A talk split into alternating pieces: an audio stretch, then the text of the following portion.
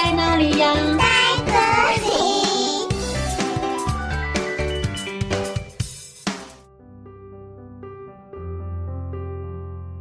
大家好，我是佳佳老师。今天要和你们分享的故事叫做《大佑的心情存折》，文藤本美香，图田中六大。又是个小学生，活泼开朗又可爱，但是他的个性很急，对待同学也不太友善。有一天，在学校里，大佑来到鞋柜前，准备要换鞋。刚好同学小胖就蹲在他的前面，也准备要换鞋。大佑不耐烦地说：“快点啦，你动作很慢呢！”并举起拳头，咚，捶在小胖的头上。这个时候，鞋柜上方，传来一个大佑从来没听过的怪声，这个声音很像大佑把十元硬币存进小铺满里的声音。大佑说：“咦，刚刚是不是有什么奇怪的声音啊？”大佑再仔细听一下，这个声音已经不见了。第二天。大佑来到图书馆，他看到同学新买的书不小心掉到地上了。大佑从旁边经过，他却没有帮忙新美把书捡起来，反而将书本砰踢得远远的。就在这个时候，大佑又听到这个声音了。昨天和今天听到的声音到底是什么呢？放学回家的路上，大佑脑中一直不断地回响那个声音。回家后，妈妈拿到了一封信给大佑。妈妈说：“大佑啊，今天有收到一封信，是给你的哦。”大佑接过信件，看到信封背面写着。心情银行记，大佑疑惑地打开信件，里面写着：“您的心情存折快要存满了，请到心情银行一趟，尽快解决这个问题。”心情银行钱掌柜，而信的背面还附了一张心情银行的地图。大佑说。好奇怪哦，心情银行是什么啊？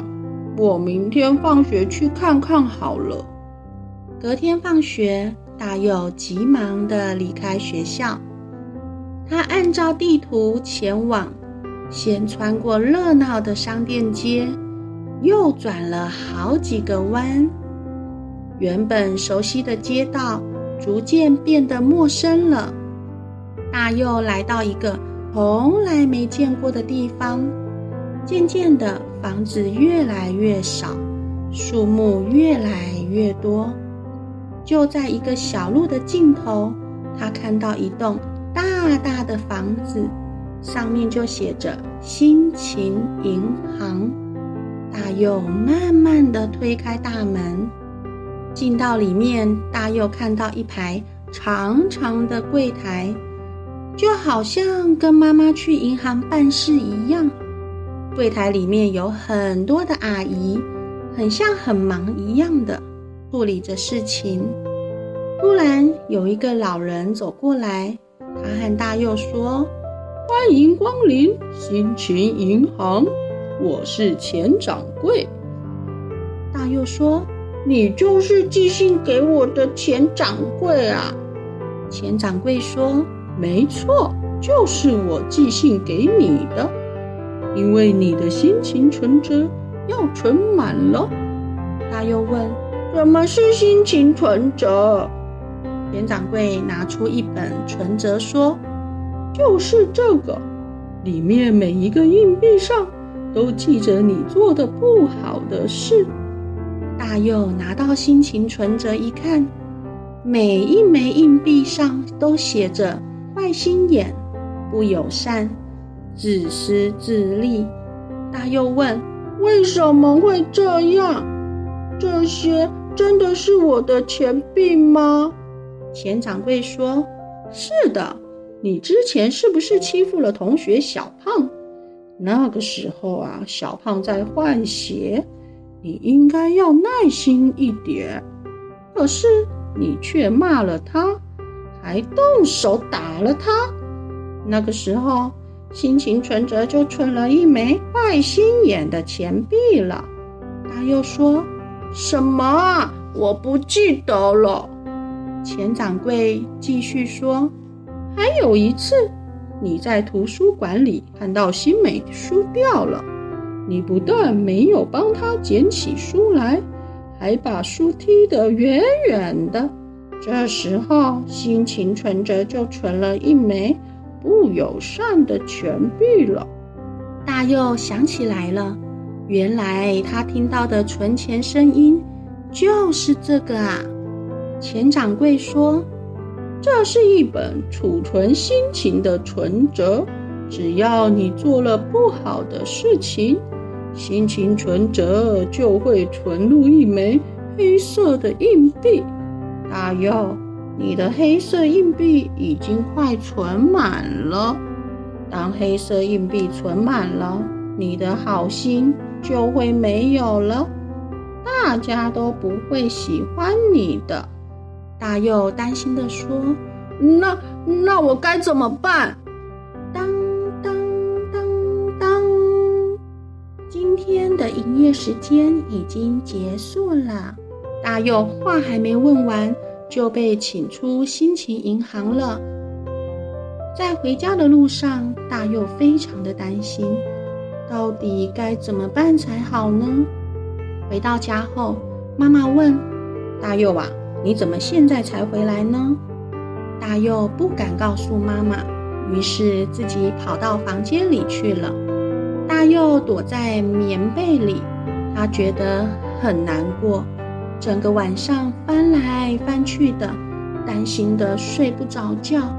隔天下午放学后，大佑马上前往心情银行，准备再去问个清楚。在路上，大佑看到新美的书包掉了，因为新美之前手受过伤。所以没办法自己捡起书包。大佑本来想帮他的忙，但是眼看心情银行的营业时间就要到了，所以他还是走了过去，没有帮新美捡起书包。这时，存钱的声音又响起了。大佑担心的边哭边跑去心情银行。大佑来到心情银行，哭着跟钱掌柜说：“我我刚才本来要帮新美的忙，但是我真的来不及了。我是不是又被存入黑色硬币了？”钱掌柜说：“不是你的，是心美的。因为新美她之前不够勇敢，所以她的钱币上。”都是胆小、懦弱。这次新美鼓起勇气自己出门，不需要妈妈的陪伴了，所以她的心情存折里多了一枚勇敢的金色硬币。大又问：“那是不是我也学习帮助别人，就会有金色的硬币了呢？”钱掌柜说。只要你有一颗真诚的心情，去帮助别人，就可以存到金色硬币了。如果你的金色硬币越来越多，你的黑色硬币就会减少喽。大佑似乎明白心情存折的意思了。隔天早上上学的途中，大佑发现有一个小妹妹的帽子。被风吹走了，他急忙地帮忙追回帽子。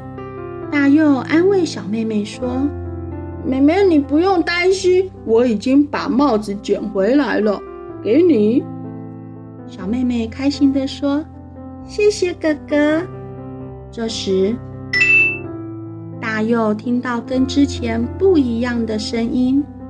放学的途中，大佑看到一位老婆婆蹲在马路旁边。大佑问：“老婆婆，你怎么了？”老婆婆说：“啊，我想要过马路，可是手上买的东西实在是太重了，所以我走不动了。”大佑帮忙拿起了东西，并且扶着老婆婆过马路了。